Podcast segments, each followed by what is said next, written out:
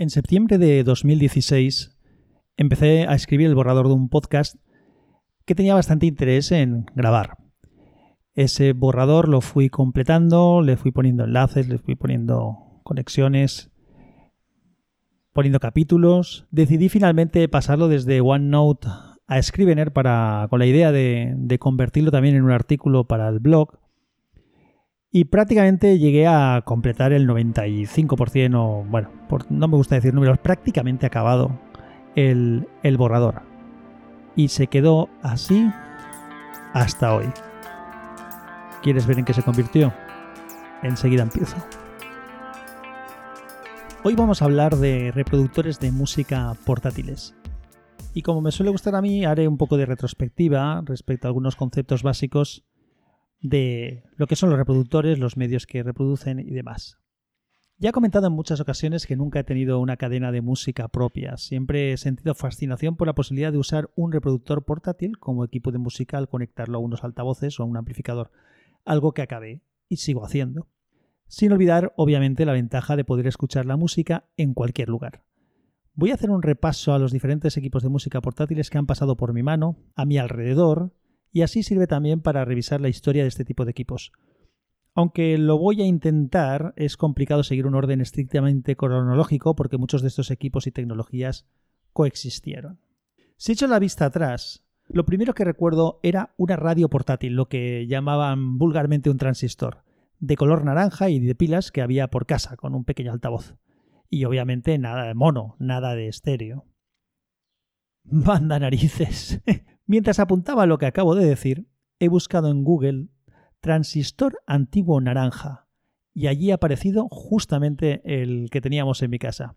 Así que ya sé que era un Samio modelo RP 1280. La verdad es que esto de Google es una maravilla.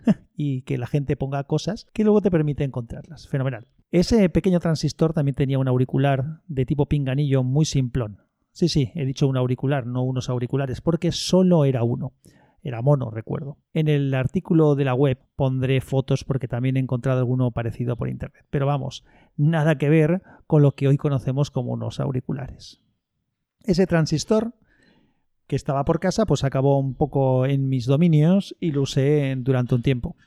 Además, como anécdota, había una cosa que me gustaba de pequeño y era que podía una calculadora Casio de mi padre, una Casio que se llamaba Casio Mini, te cachondeo de las calculadoras, hablaremos otro día, la ponía en un modo contador, que era haciendo una combinación de teclas, que se ponía a hacer como una cuenta tipo cronómetro, pero con cuenta decimal. Es decir, que no, no era sexagesimal como suelen, son las horas, sino decimal.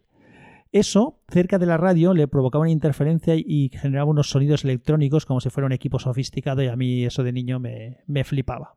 Más tarde, cuando mi hermana pequeña hizo la comunión, le regalaron un Walkman, que aunque supongo que todo el mundo sabrá lo que es, lo voy a comentar por encima. Lo voy a comentar por encima. El Walkman fue un producto que lanzó Sony en 1979. Se trataba de un reproductor de cassette portátil. Sony lanzó un reproductor digital eh, de su línea Walkman, porque ha seguido llamando así a los distintos equipos ya no reproductores de cassette que ha hecho posteriormente, como los minidisc y los reproductores de MP3, de todo esto hablaremos después. Y este último reproductor lo llamó 40 aniversario Justamente lo hizo el año pasado. Obviamente no cuando empecé a preparar este guion, que ya he explicado que fue en verano de 2016, sino el año pasado, que hacía 40 años del lanzamiento del, del One. Hago un inciso también para explicar qué es un casete, por si hay alguien joven escuchándome. Un casete consiste en una cinta magnética de grabación de sonido dentro de un cartucho. Antiguamente, o sea, es decir, antes, de los casetes existían los magnetófonos, en los que una cinta magnética iba enrollada en un carrete, como una bobina, y el carrete con la cinta se conectaba a otro carrete receptor que estaba vacío, y este último iba girando y tirando de la cinta mientras se reproducía e enrollando de nuevo el carrete. Cuando acababas el proceso tenías que rebobinar nuevamente la cinta en su carrete original. Vamos, eh, igual que un reproductor de cine analógico de toda la vida. En inglés a los magnetófonos también se les conoce como reproductores reel to reel. Reel en inglés significa carrete. Hay algunos países donde también lo llaman reproductor de carrete o de carrete a carrete, o también reproductores de bobina abierta. La cinta de los magnetófonos es mucho más ancha que la de los casetes que estaba comentando antes. Salieron versiones de carretes de estos en, tamaño cassette también, es decir, la cinta en el ancho del cassette también existe, eh, además no hace tanto tiempo eso, salió en un formato tipo carrete, pequeñito, sin carcasa de plástico externa, que podías meter dentro de una carcasa y juntar contra, con su segunda, segundo carrete recogedor, por decirlo de alguna manera, y era una cosa muy chula, muy guay, quedaba muy, muy bien ocupaba así muy poco espacio porque eran unas cosas súper pequeñísimas. Podías guardar un montón en el mismo espacio en que guardarías los casetes completos y solamente tenías que tener ese casete cartucho o un par de ellos para poder colocar los carretitos con las cintas. La verdad es que era muy chulo, como digo, pero un poco en contra de la idea del casete compacto, que es justamente lo cojo, lo pongo y lo escucho. Claro, he dicho antiguamente refiriendo a cuando salieron, ya que era casi lo único que había, me refiero a las cintas de carrete que he dicho antes. Porque existir siguen existiendo, es decir, no eh, digo salieron hace mucho tiempo, pero es una cosa que sigue existiendo. Ambas cosas, tanto los casetes como las cintas, los magnetófonos. Y además veréis eh, cómo va a salir alguna moda similar a la de los vinilos para este tipo de, equipamiento. De hecho, ya la hay, ¿eh? tanto para los magnetófonos como para los casetes. La gente así muy audiófila, pues el magnetófono, como los masters de las grabaciones de música se hacían en este formato, pues eh, a veces eh, pujan por, por cintas master. Bueno, el musicaset o cassette compacto, volvamos al tema, que es lo que nos ocupa, lo introdujo Philips en 1962. Igual más adelante hago algún especial de este tipo de, porque había distintos tipos de casetes y cintas. Lo que hizo Philips con el cassette compacto es reducir el ancho de la cinta respecto al magnetófono, meter los dos carretes dentro de una carcasa o cartucho de plástico, de forma que la cinta pasaba de un carrete al otro.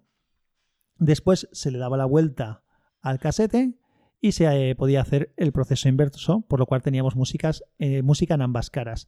Las, los magnetófonos Creo que hubo alguno también que podías escuchar por ambas caras, pero la mayoría de ellos eran solo en una cara. Como he dicho antes, recogías toda la cinta en el carrete recogedor y luego tenías que rebobinarla cuando acababas. En los casetes normales, en los casetes compactos, el casete de toda la vida que conocemos todos, o los que somos más viejos del lugar, normalmente tenías que dar la vuelta y podías reproducir por ambos lados. Inicialmente este tipo de formato se usaba tanto en equipos de audio como cadenas de música, en compactos, en autorradios y posteriormente en el Walkman. El Walkman de mi hermana que he comentado venía con unos auriculares de estos tipo diadema superaurales. Estos que tenían una espumita, eran unos circulitos con una espuma. Y hablaremos otro día de auriculares.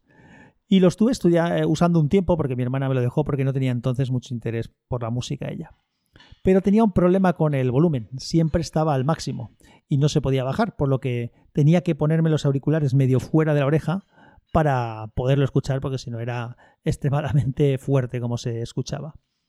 Los Walkman fueron mejorando y evolucionando, disminuyendo su tamaño, incluso a veces incluían radio, algunos permitían también grabar, y luego llegó además lo que se llamó el auto-reverse, que como su nombre indica era un sistema que cambiaba la cara del cassette automáticamente. Y si alguien no ha visto esto nunca, no es más sencillo que lo que a lo mejor está, pensando. Lo que sucedía es que el cabezal lector giraba y el motor enrollaba la cinta en sentido contrario. O que el cabezal era doble, que podía leer las cintas tanto en un sentido como en el otro, y entonces lo que hacía es que empezaba a girar al revés y leía la cara contraria aunque había pletinas de sobremesa, o sea, pletinas de cassette de, equipos de alta fidelidad que realmente daban la vuelta al cassette. Hay una escena famosa en una película que mucha gente conocerá que se llama Nueve semanas y media, donde cuando se pone el famoso tema de Joe Cocker con el striptease de Kim Basinger, sale un equipo de una marca muy, muy conocida de estas cintas que se llama Nakamichi y ese modelo da la vuelta, se ve como da la vuelta a la cinta entera. Lo voy a poner en el artículo en la web donde dejaré unos vídeos interesantes de distintos tipos de sistemas así un poco más especiales que dan la vuelta físicamente ¿verdad? A, la, cinta y es, y es bastante espectacular. El Nakamichi este que comento es el RX202. Bueno, eso del auto-reverse, el normal, no el que hace estas cosas raras, era una maravilla porque, claro, te permitía tener más tiempo de reproducción sin interrupción y sin tener la molestia de tener que darle la vuelta a la cinta. El disponer de este sistema en un Walkman era algo realmente cómodo. La duración típica de los casete eran de 60 o 90 minutos, es decir, 30 minutos o 45 minutos por cada cara. Cuanto más duración tenían los casetes, más fácil era que se engancharan, que se enrollaran en las bobinas, en las cabezales, porque la bobina era más larga y además más fina y tenía más posibilidades de destensarse. También habían casetes de medidas o sea, de, longitudes de tiempo menores y los había también hasta de, de, 120 minutos, de dos horas, pero estos eran bastante raros. Yo personalmente los que más usaba eran los de 90 minutos porque me permitían llevar un disco por cada, por cada cara. El tema de, de los casetes llevaba toda una serie de rituales asociados que mucha gente recordará. Si no querías consumir las pilas del Walkman para rebobinar la cinta, pues nada, las sacabas, le ponías un lápiz y ibas dándole vueltas al, al casete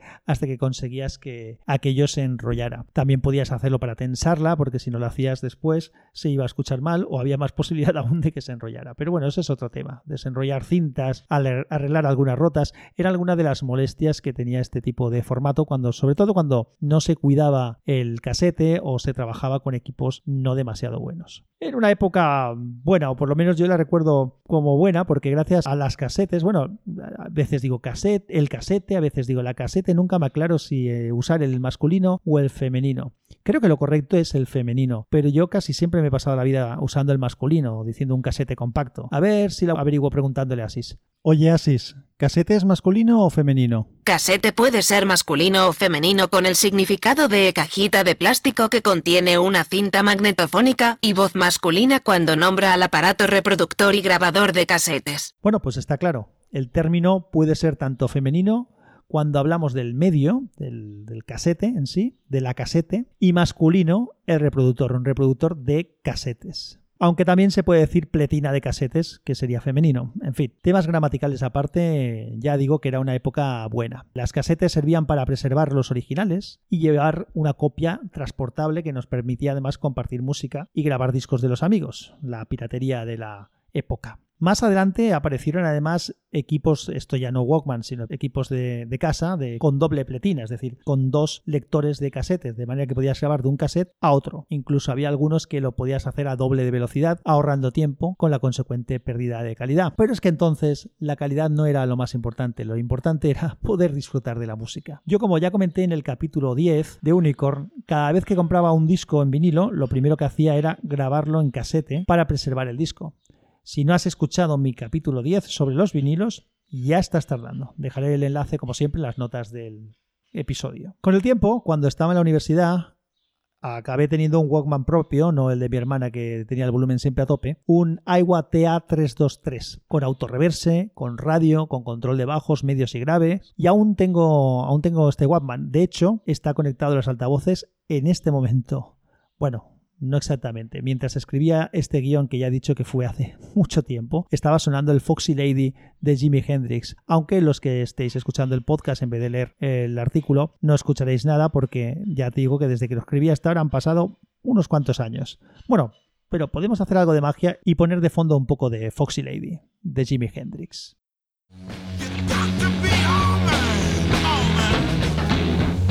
Foxy Lady.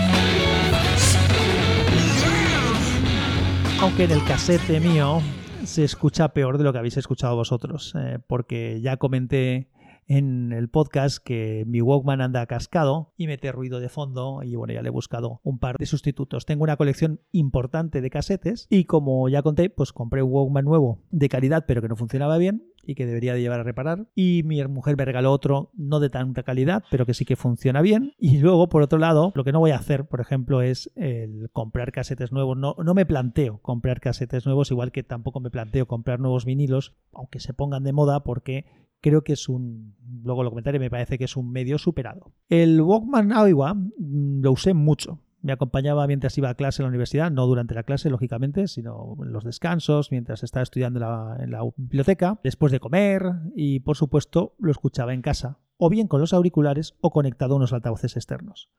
Los primeros altavoces externos que usé eran unos altavoces no autoamplificados que compré en el mercadillo, que me costaron nada, 500 pesetas de entonces, lo que sería el equivalente a unos 3 euros, se escuchaban bastante mal. Más adelante compré unos, unos altavoces autoamplificados de Philips, que eso sí que se escuchaban muy bien, que junto al Walkman fueron mi equipo de música personal principal, ya que la cadena de música estaba en el salón de casa. Actualmente, si quiero escuchar una casete sin auriculares, lo que suelo hacer es conectar el Walkman, o lo que hacía, era conectar el Walkman al eh, receptor de audio-vídeo de casa o a los altavoces del despacho. O alguno de los altavoces autoamplificados con batería y Bluetooth que hay por casa, en los que evidentemente no los conecto por Bluetooth, sino por el cable de entrada de, línea. Eso del Bluetooth es muy posterior a lo del Walkman. Bueno, el, cuando digo que actualmente si me atengo no a cuando escribí el guion, sino a cuando estoy grabando, ya sabrás, si escuchas el podcast, que compré una pletina Technic de segunda mano y que la tengo conectada a mi receptor de audio-vídeo Yamaha. Y suena fabulosa, pero espectacular. De hecho, juego cuando vienen amigos a casa a poner un mismo tema en, el, en cassette, en vinilo, en CD, en minidisc y en otros formatos para intentar que distingan cuál es cuál. Y realmente les cuesta mucho porque se oye muy bien. Una casete bien grabada en un buen reproductor suena increíblemente bien. Hay mucha gente que recuerda las casetes como algo que se escuchaba mal. se escucha mal si era una grabación mala, que muchas ya he dicho antes que nos daba un poco igual la calidad muchas veces y si escuchabas en un equipo que no era muy bueno. En un buen equipo, con una buena grabación, se oye increíble. Antes de acabar con el tema de las casetes, también comentar que muchos recordarán que en la época en la que esas casetes se usaban como medio de almacenamiento de programas para ordenadores personales, como los Spectrum o Commodore los 64. Yo no tuve ordenador en esa época, pero sí lo viví con algunos amigos y recuerdo el típico sonido electrónico de fondo mientras se iban cargando los juegos o programas que tenías que además ajustar los volúmenes porque si no estaba todo bien ajustado y fallaba tenías que volver a cargar desde el principio. Venga, va, prepárate que te lo voy a poner.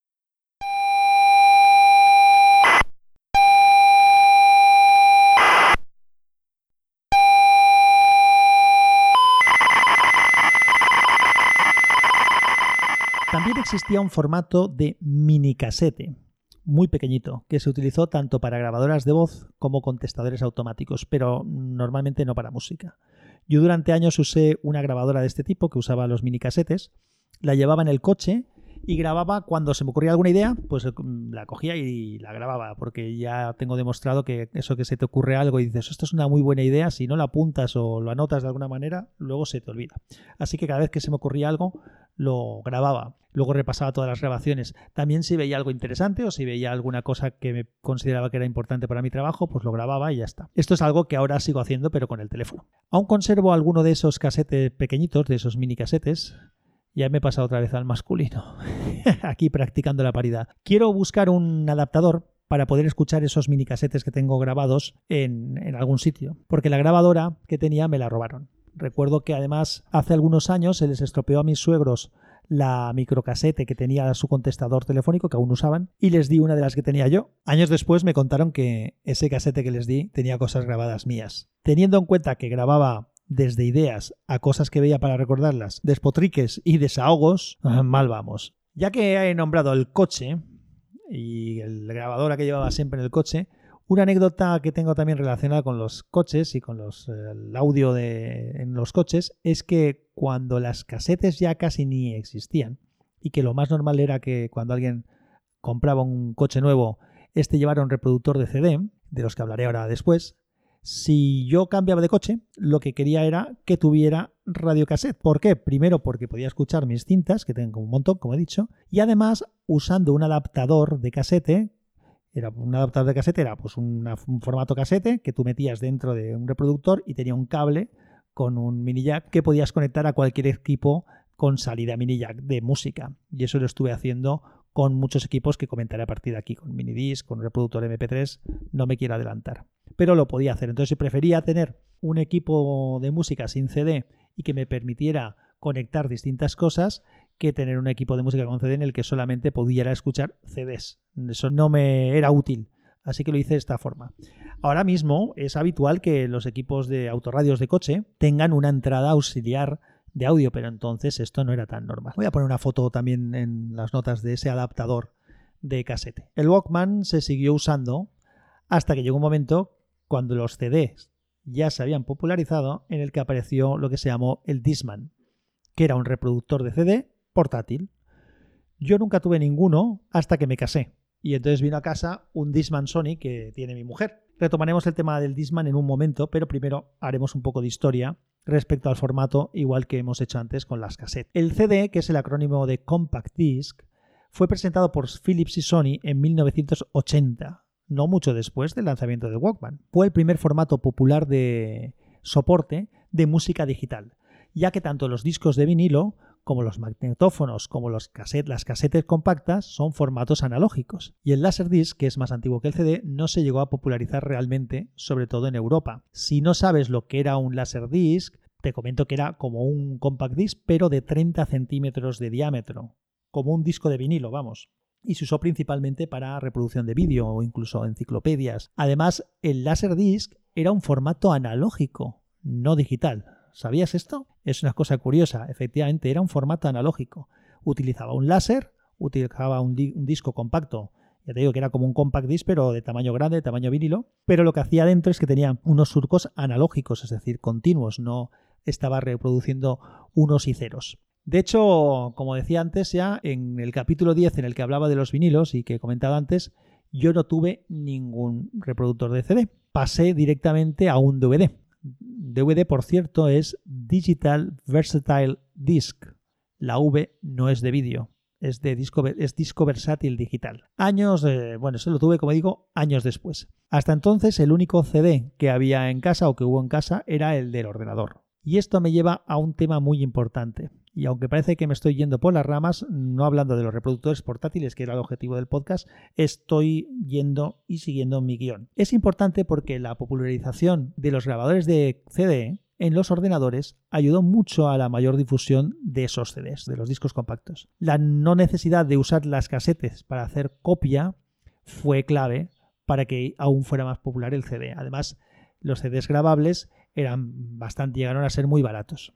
Mucho más adelante, cuando el formato de compresión digital MP3 del que hablaremos después se popularizó, aparecieron Disman o reproductores de CD portátiles y reproductores de coche con CD que eran capaces de reproducir MP3, con lo que en un disco podías llevar una colección de canciones tremenda. Los Disman, no obstante, tenían algunas pegas como reproductores portátiles. Por un lado, tenías que llevar varios discos para ir escuchándolos. Recuerdo que en una casete de 90 minutos te cabían dos CDs, uno por cada cara. Además, el propio sistema de funcionamiento del compact disc, con el movimiento de llevarlo en movimiento, valga la redundancia, podía hacer que saltara el láser o se moviera un poco el disco y se perdiera la pista. Para ello se sacó un sistema que se llamaba ESP, por ejemplo, no como el control de estabilidad del coche del que ya hablé. En este caso ESP es el acrónimo de Electronic Shock Protection que consiste en un pequeño buffer de memoria que va adelantado algunos segundos para que no notemos los posibles saltos. El CD también tuvo un formato pequeño, lo que se llamaba mini CD,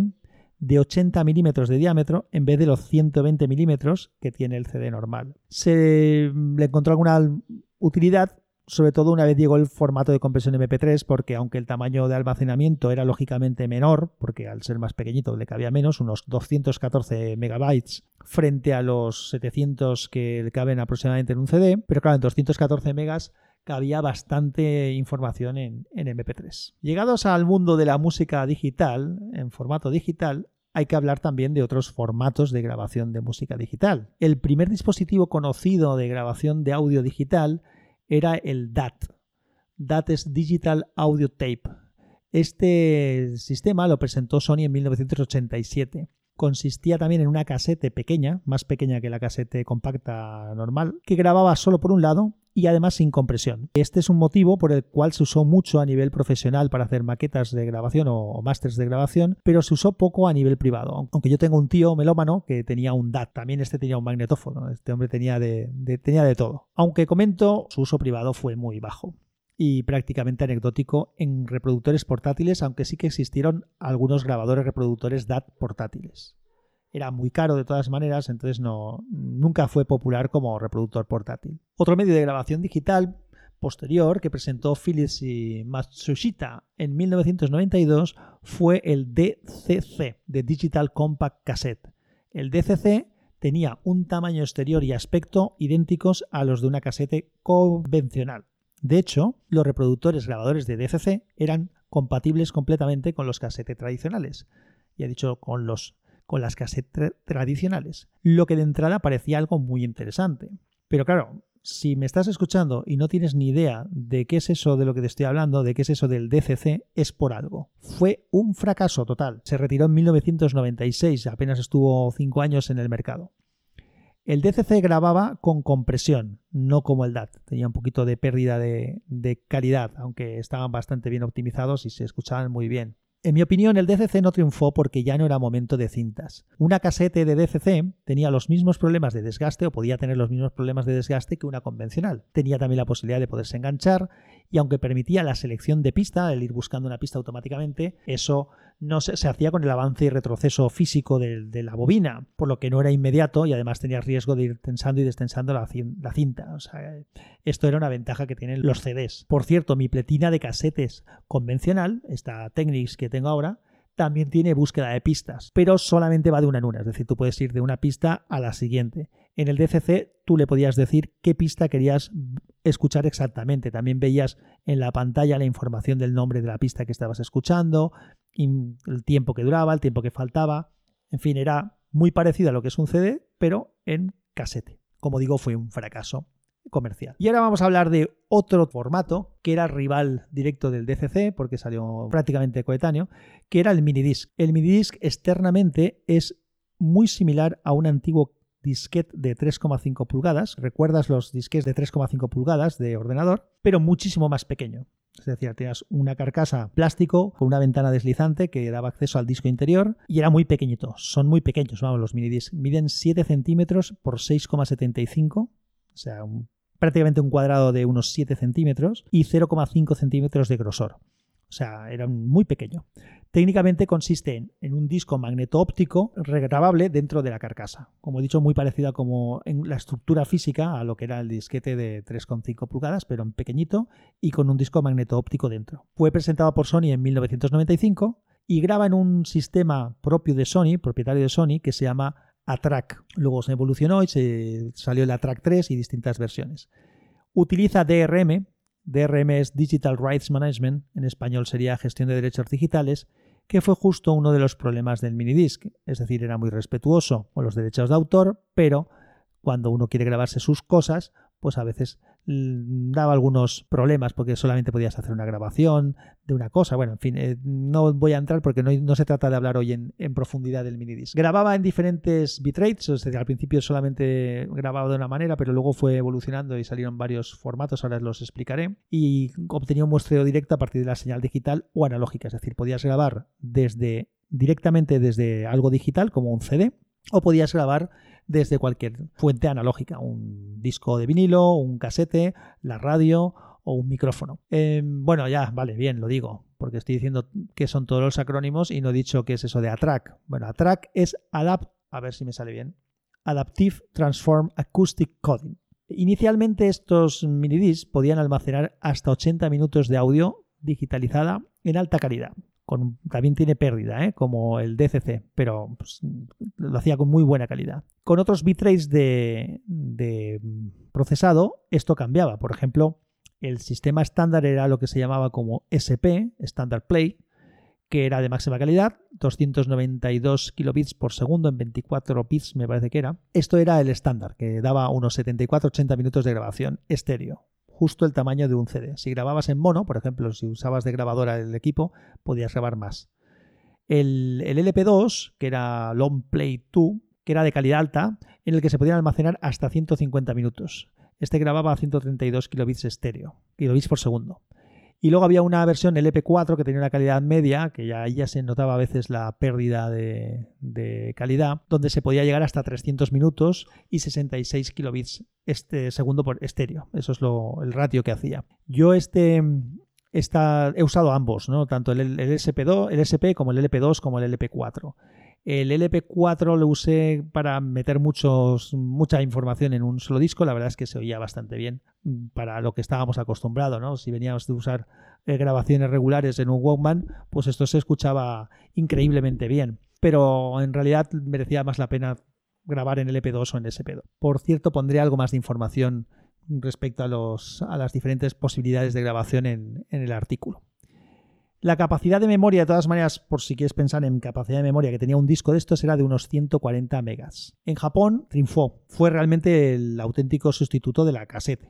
Y también en algunos otros países, pero en el resto del mundo tuvo aceptación, o sea, en casi todos los sitios eh, ha habido usuarios de, de minidisc, pero en menor medida en Japón, en, creo que en Gran Bretaña también, y en algún otro sitio se vendieron muchos minidisc. Pero en Japón fue, fue una locura. De hecho, los minidiscs en Sony, por ejemplo, todos los minidiscs iban la marca Walkman, o sea, los llamaban Walkman, minidisc Walkman. Eran caros los equipos estos, pero una maravilla de alta fidelidad en miniatura. Disponían la mayoría de ellos de entrada de grabación de línea y entrada de grabación de micro. Y además entrada óptica.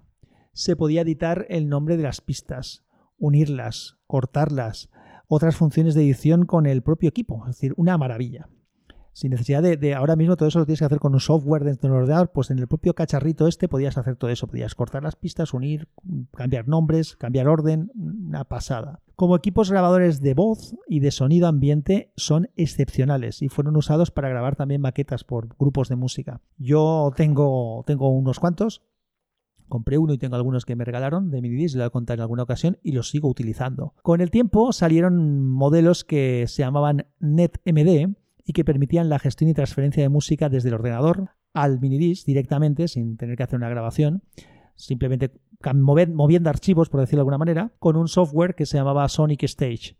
Y en las últimas versiones salió un modelo que llamaron HIMD con una capacidad de un gigabyte. Eso ya era una pasada, esto ya tenías opciones. Ahí podías grabar una hora y 34 minutos en PCM puro, 8 horas en lo que se llamó HISP, que era 256 kilobits por segundo, es decir, 8 horas de música en alta calidad y 34 horas en, el HILP de 64 kilobits por segundo. Estos HIMD además también podían utilizarse como memorias externas para, para un ordenador.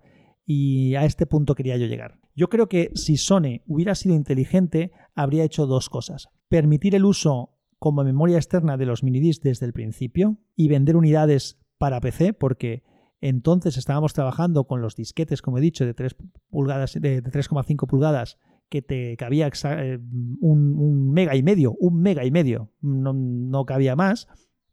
Y aquí tenías un cacharro que te cabían 140 megas. Y además grababa rápido, podías hacer hasta un millón de veces, creo que decían que se podía grabar en, un mini sin, sin problemas. O sea que el poderlos utilizar como memoria de los ordenadores yo creo que habría sido muy, muy, muy, muy interesante. Y cuando empezó a popularizarse el MP3, que igual si Sony hubiera sido lista, lo que se habría popularizado es el ATRAC, su sistema, en vez del MP3, que además es, yo creo que es un poco mejor, debían haber incluido la grabación nativa en los minidiscs. Es decir, una vez el MP3 se convirtió en un estándar del, del mercado, de lo que la gente utilizaba, si tú tienes un equipo tan bueno como era el minidisc, que por supuesto podía grabar y reproducir en su formato que era mejor que el MP3, que es el ATRAC. Si también hubiera podido reproducir de forma nativa el MP3, es decir, que tú hubieras arrastrado directamente tus archivos de MP3 a un disco de minidisc y los hubieras podido reproducir en el equipo, habría sido otra historia muy distinta. Yo creo que habría sido una pasada. Realmente para lo podías hacer, pero lo tenías que hacer pasando por el software Sonic Stage que lo que hacía era era una cosa muy parecida a iTunes. Metías ahí lo que tenías y lo podías copiar directamente, podías pasar de MP3 o de discos o de lo que fuera al, al minidisc. Pero haciendo una conversión, yo creo que lo cómodo habría sido copiar, pegar y punto. Yo creo que todo esto que he dicho habría popularizado mucho, mucho el formato, porque como disquete de ordenador habría sido más rápido, más seguro, más capaz que las soluciones coetáneas de hecho, llegó un momento en el que incluso hubo cámaras fotográficas y de vídeo que tenían un minidisc en su interior. Yo creo que realmente no, supieron aprovechar lo que tenían. Y esto es algo muy típico de Sony, aunque el, tema del minidisc fue licenciado y luego aparecieron equipos de, de Denon, de Aiwa y de otras marcas eh, con, con minidisc. Bueno, no comento más del minidisc porque en algún momento yo quiero hacer un, capítulo especial hablando exclusivamente de este fantástico formato, del que ya podrás darte cuenta que soy muy fan. Y además con un invitado, espero que me acepte la invitación, que sabe mucho del tema. Ya que lo he nombrado antes, toca hablar del MP3. El MP3 viene de MPEG, de MPEG-1 Audio Layer 3. De ahí viene de MP3. En realidad el MP3 no es un formato ni un, medio en el cual se, lleva la música como los que hemos hablado hasta ahora, sino que es simplemente un archivo, un archivo de compresión de datos, igual que era track en Sony, pero con la diferencia es que el MP3 no nació ligado a ningún soporte físico, sino que como archivo se popularizó y empezó a usarse tanto en PCs como en servicios de, por Internet que compartían canciones como pueda ser Napster u otras cosas que tú conoces. Y esto es clave. Con un ratio, por ejemplo, de conversión de 128 kilobits por segundo, se conseguía que un archivo fuera 11 veces menor que sería en un CD. Esto ya permitía meter mucha información en un, en un, disco compacto o en una unidad de memoria. Poder convertir un archivo de audio en un CD fácilmente a MP3 a un menor tamaño de los archivos facilitaba el poderlos descargar de Internet y eso fue como pólvora seca. Popularizó el formato tanto para escucharlo en ordenadores, en programas como Winamp, como en reproductores portátiles o en Disman que tenían compatibilidad con, MP3, en equipos de automóvil capaces de leer CDs con archivos en MP3, que metías un CD y podías hacer un viaje entero sin tener que cambiar de, de, disco. Bueno, pues esto ya sabes lo que es. El MP3 es ahora mismo probablemente el formato de música más popular que existe. Aparecieron después, lógicamente, muchos dispositivos reproductores de MP3 propios. Ya he dicho que antes lo oías en el ordenador, en un CD y demás, pero luego ya salieron reproductores propios. Inicialmente no tenían demasiada capacidad, lo que tampoco era mucho problema porque como se venía de escuchar un disco o una casete, pues el hecho de llevar ya unos cuantos de ellos en un dispositivo pequeño estaba más que bien. El primer reproductor portátil MP3 fue el equipo de la empresa coreana Saehan llamado MP-Man F10 aunque el primero en tener más notoriedad fue el Rio PMP 300. Después fueron llegando otros equipos de todo tipo y de toda índole, hasta que aparecieron reproductores como el Creative Nomad, Jukebox, que tenía dentro un disco duro Microdrive, que era un pequeño disco duro en el tamaño de una tarjeta Compact Flash, y entonces ya estábamos hablando de capacidades de varios gigabytes. Y claro, como su nombre indica, Jukebox la posibilidad de llevar una colección de discos detrás. A mí me llamaba mucho la atención un modelo de eRiver que aparte de tener una buena capacidad tenía opciones de grabación tanto en entrada por línea como en entrada analógica como óptica. Y esto era algo que a mí me gustaba porque lo podía hacer con el minidisc, lógicamente. Yo valoraba mucho eso del minidisc para ir digitalizando mi, música. Y ese reproductor de River, que ahora no recuerdo qué modelo era, le tuve el ojo puesto durante bastante tiempo. De todas maneras, al final yo me acabé comprando un reproductor de MP3. El primero que compré era uno muy muy sencillito, que aún anda por casa, de 256 eh, megabits y que es como un lápiz USB y con una conexión jack, mini jack de 3,5 milímetros para los auriculares, una pequeñita pantalla iluminada y los botones de control. La verdad es que se escucha, se escuchaba y se escucha bastante bien, pero el problema es que no se acuerda de en qué canción y en qué posición te has quedado. Por cierto, además lo vendían como si tuviera radio y en realidad no tenía radio. Lo que tenía eran unos auriculares bastante malos, por cierto, que tenían una radio más mala aún. Más tarde compré un reproductor muy curioso, el Iomega HipZip, que utilizaba los discos de almacenamiento Pocket Zip, que antes se llamaron Click, Iomega Click.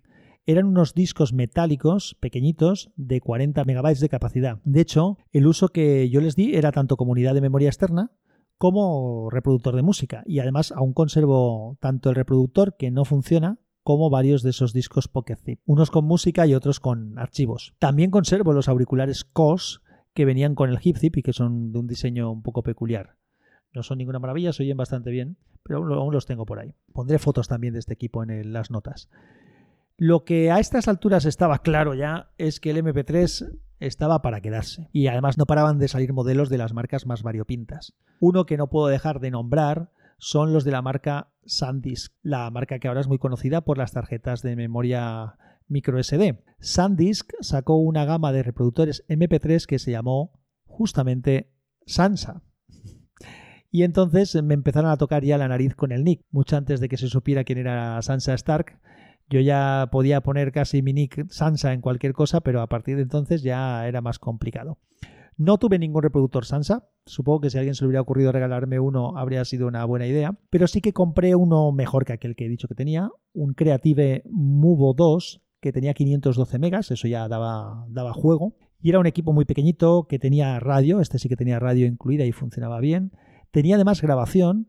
Podías grabar tanto la radio como una opción grabadora porque tenía un pequeño micro y tenía incluso una entrada de línea en 2,5 milímetros que hacía una codificación directa analógica digital a MP3, con lo que aparte del minidisc ya tenía otra manera de digitalizar mi colección si quería de música analógica. No lo usé mucho, la verdad, el tema de, de, grabar directamente porque luego tenías que meterlo en el ordenador, lo tenías que procesar allí y para eso era mejor utilizar otros sistemas. Entre unas cosas y otras, Apple sacó el iPod y según muchos eso lo cambió todo. Yo nunca he tenido un iPod. Sí que he regalado alguno, pero nunca he tenido. Lo que veía muy interesante de los iPods era la capacidad de almacenamiento con la que salieron los primeros modelos.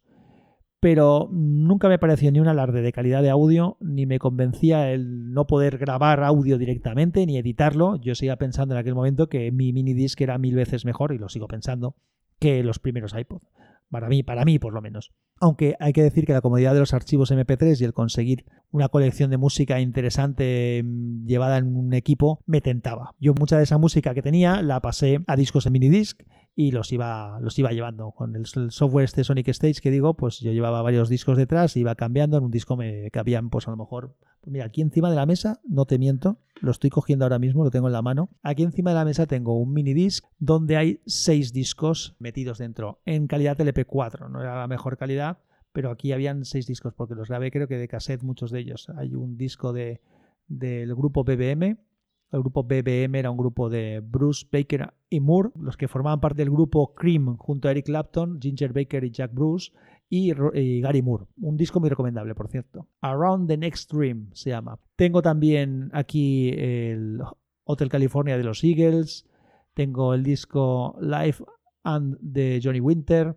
Tengo el disco Edge in Blue de Rory Gallagher. El de un recopilatorio de Santana y el Couldn't Stand the Water de Steve Ray Vaughan, un discazo también. Esos seis discos en un único minidisc. Pero esto que acabo de decir no era nada comparado con lo que podías llevar en un iPod de esos que tenían varios gigas de memoria. Esa comodidad de funcionar con los MP3 eh, es la que me hizo a mí tener ya pues, algún reproductor de MP3, como he dicho, como este HipZip. Llegó un momento en el que cambié además mi, HP Jornada. El HP Jornada era un handheld PC, un ordenador de bolsillo, lo cambié por una Palm Live Drive, que también era otra, un PDA, pero no sin teclado. Y este Palm Live Drive tenía internamente un micro drive, como lo que he comentado antes, una un disco duro interno de 4 GB. 4 GB ya eh, era una memoria importante en aquel momento. Ese Palm Live Drive también lo podía usar como reproductor de MP3. Y aun, como todavía lo tengo, a veces tengo la tentación de usarlo, pero la llegada de los smartphones modernos lo cambió todo. La lógica y la comodidad se imponen. Y aunque ocasionalmente yo sigo usando los minidiscs y además tengo que hacer un par de, cosas y revisar un par de temas y si lo, lo consigo seguramente lo usaré aún más. Y ocasionalmente uso Walkman pero mi reproductor de música portátil actual es, sin duda alguna, mi móvil. El móvil va conmigo, tiene una gran capacidad, la calidad de audio es buena. En el caso del mío, que tengo un Galaxy Note 8, lo puedo usar con los auriculares por cable o puedo usarlo con auriculares por Bluetooth. Puedo usar la música que tenga en la memoria del equipo, de la, la tarjeta micro SD que lleva interna, o puedo escuchar música desde la nube por streaming. Así que aunque de vez en cuando recurra a mis otros equipos portátiles, mi teléfono es mi reproductor de música principal portátil actualmente. Vamos, el mío y el de casi todo el mundo. Ahora mismo lo único que se me ocurre que podría sustituirlo sería un smartwatch que además pudiera hacer todo esto. O unos auriculares que los propios auriculares accedieran a tu colección de música privada o a un servicio de streaming al que estés suscrito. Yo estoy seguro que este tipo de cosas las iremos viendo. Desde hace algunos años también existe lo que se llama DAP, Digital Audio Player, que no es más que una versión de alta calidad de lo que era un reproductor MP3 de los que hemos estado hablando antes, pero que no solamente reconocen el formato MP3, y otros más típicos como puede ser OGG Vorbis o M4A, WMA, FLAC y ALAC, sino que tienen un DAC, un conversor digital analógico de alta calidad, salidas de audio balanceadas, capacidad de reproducir lo que se llama high res, alta resolución, que quiere ser un equivalente al, al IFI, a la alta fidelidad en audio digital, pero del high res, de la audiofilia y de otras historias creo que hablaré en otro, en otro momento. Como extra, sí que te voy a hablar de un medio físico digital adicional muy poco conocido. De hecho, yo creo que había leído algo sobre él, pero no lo recordaba. Tampoco lo iba a incluir en el capítulo, pero como ya te he comentado, mm, he tardado tanto en grabar el capítulo desde que empecé a escribirlo que en todo este tiempo vi un vídeo de YouTube de un canal que sigo y que te recomiendo, que se llama Tecnomoan, que es de retrotecnología normalmente relacionada con el audio. es muy buen, muy buen canal lo, de YouTube, lo pondré en el enlace, en el que hablaban de este sistema. Este sistema se llama Data Play. Data Play. Consiste en un pequeñísimo disco de 32 milímetros de diámetro. Te recuerdo, el minidisc son 64 milímetros, el CD son 120 milímetros, estos son 32 milímetros casi es como una moneda grande. Está encerrado dentro de un cartucho protector como el minidisc. En realidad el cartucho protector que lleva, aunque es plástico, se parece muchísimo al de los discos eh, Pocket Zip o Click de Iomega que te he comentado antes que yo también utilicé, pero este DataPlay tiene una capacidad de 200 megas por cara, es decir, 500 megas en total, lo cual ya está, ya está muy bien. Pero, ¿verdad que no habías oído hablar del DataPlay? Porque también fue otro fracaso como he comentado antes, incluso más que el DCC. el DataPlay fue un tema anecdótico. Podías incluso tener algunos vídeos dentro y tal, pero vamos, es una cosa que no, que no triunfó porque yo siempre he dicho que llega un momento en el que eh, la gran ventaja que tiene el MP3, como he dicho antes, es que no está suscrito a ningún formato o soporte, sino que es un archivo que puedes llevar en distintos formatos, distintos soportes. De hecho, por ejemplo, una de las cosas que me regalaron en mi cumpleaños no hace mucho fue una tarjeta micro SD de 512 gigas, la tarjeta SD, que tengo en mi Galaxy Note 8 y allí tengo pues toda mi colección de música. Como he dicho, hoy en día los soportes físicos para la música que quedan en activo son el CD, el Compact Disc en diferentes versiones, Compact Disc, DVD audio, Blu-ray, Blu-ray audio, Super Audio CD, en fin, hay un montón de formatos, hablaremos de ellos otro día. El vinilo que sigue, sigue de moda, el casete, la casete que vuelve tímidamente, pero lo que se usa básicamente hoy en día son archivos digitales en diferentes formatos, como he dicho antes, que podemos tener en un disco duro, en una memoria SD, como esta que tengo yo de 512 gigabytes, dentro de mi teléfono con toda mi colección de música o incluso en la nube. Incluso los que son muy neuróticos de la altísima calidad, hay archivos de alta calidad ya hoy en día que se pueden eh, a los cuales puedes acceder directamente al archivo sin tener que comprar un soporte físico.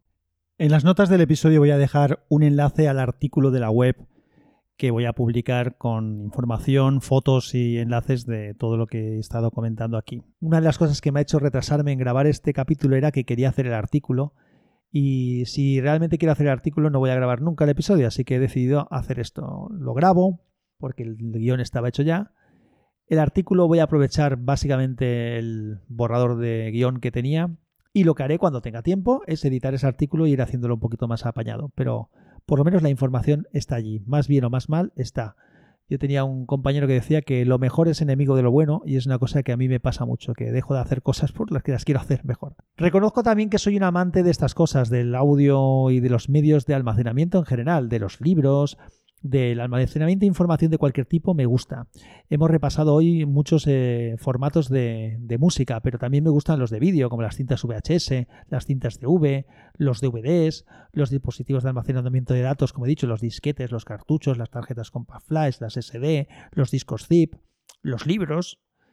No sé, tiene algo que me atrae. Eh, es el, cualquier dispositivo que está hecho para guardar información me, me, atrae, me gusta. Tanto los medios, como digo yo, como los soportes donde se guardan las cosas, como los aparatos, la tecnología para reproducirlo. De hecho, no descarto hacer algún capítulo sobre alguno de ellos, como ya he comentado. Hasta aquí este retrasado capítulo que yo personalmente he disfrutado grabando porque he hablado de cosas que me gustan y siempre me gusta hablar de las cosas que me gustan. Muchas gracias por escucharme, por estar ahí y hasta la próxima.